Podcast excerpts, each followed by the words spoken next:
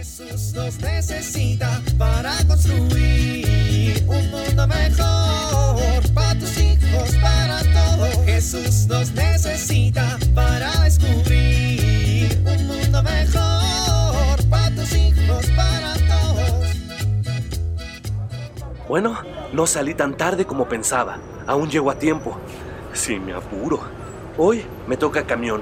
Ese que ya está parado ahí y espera un tiempo considerable para que los tardados como yo lleguen. A menos que ya haya pasado su tiempo como en este momento que ya se fue. Y, ahora hay que esperar unos 15 minutos para que pase el otro. Por lo tanto, sí, ya llegué tarde. Bueno, ¿y, y por qué estoy hablando contigo, perrito? ¡Fuera de aquí! ¡Úchale! Bueno, está bien. Quédate.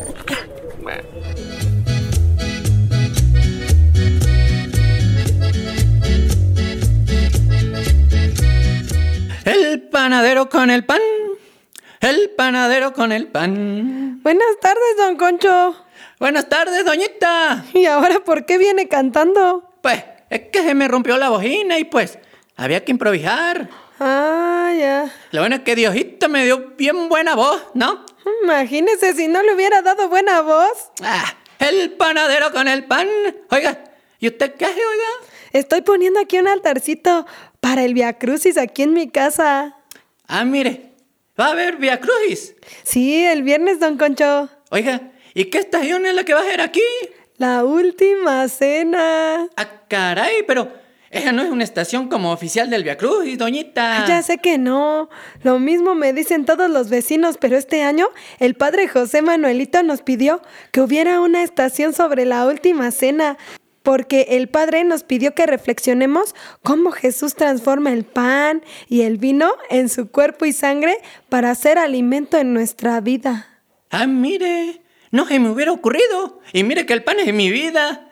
Qué bonita idea. Sí, la intención es que los feligreses nos preguntemos por qué Jesús se transforma en pan y en vino. Ay, ay, ay, ay, güerita, ¿cómo que, cómo que, por qué se transforma en pan y vino?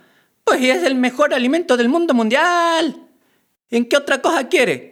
Ay, señora, si el pancito es rico, el pancito es nutrición, el pancito es la bendición, el pancito es... Sí, sí, sí, sí, sí, don Concho. Me refiero a que si le queda claro por qué hizo ese gesto de convertir el cuerpo en pan y la sangre en vino. Ah, pues esto sí. Ay, don Concho, yo me imagino que usted mejor que nadie debe de sentir muy bonito el recibir el cuerpo y la sangre de Cristo en la Eucaristía. Híjole, qué buena pregunta, ¿eh? No me la había hecho nunca. ¿Cómo va a creer, don Concho? Pues sí es bien importante reflexionar y preguntarnos eso. ¿Qué sentimos al recibir el cuerpo y la sangre de Cristo en la Eucaristía? Tiene usted toditita la razón. Acuérdese de las palabras de San Lucas. ¡Ay, qué bonitas palabras! Usted las va a valorar, va a ver. Después tomó el pan y dando gracias, lo partió y se los dio diciendo, Esto es mi cuerpo, que es entregado por ustedes.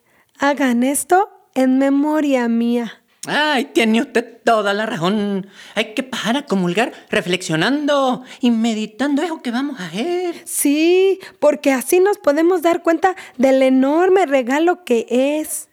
Tiene razón, sin duda tiene toda la razón. Bueno, don Concho, pues ya sabe, si está disponible el viernes, aquí lo esperamos. Uy, muchas gracias, güerita. Es más, mire, para su estación, tome unos bolillitos para adornar ahí, bonito. Ay, no, don Concho, a mí me da mucha pena. No, porque no le dé pena. Si no son para usted, son para Jesús.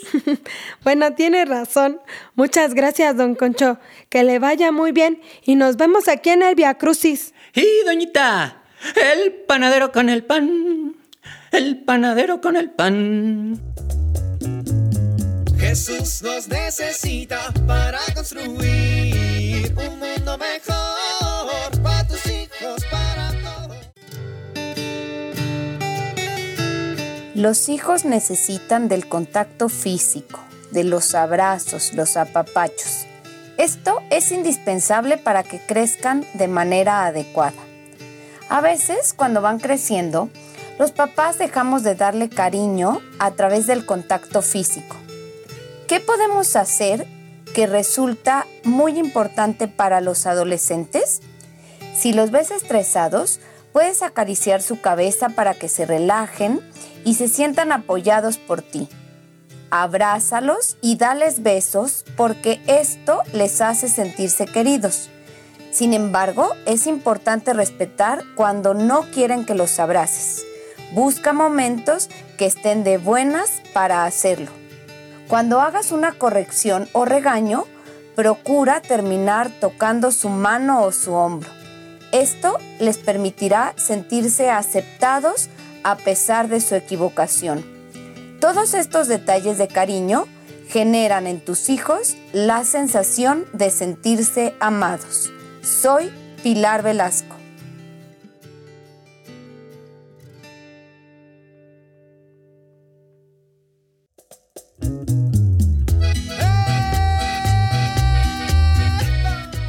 Oramos. Señor Jesús, pan para la vida del mundo, enséñanos a descubrir siempre tu presencia. Amén.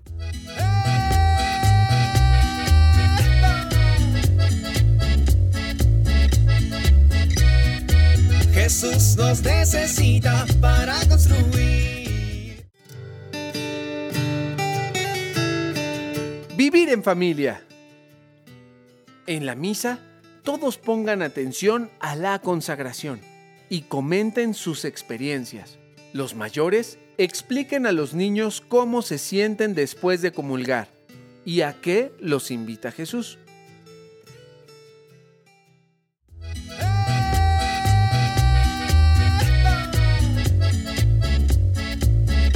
Te invitamos a compartir y dialogar este encuentro de la serie Dios camina entre nosotros con tu familia. RCP es un programa de PPC México al servicio de las comunidades parroquiales. Hasta la próxima.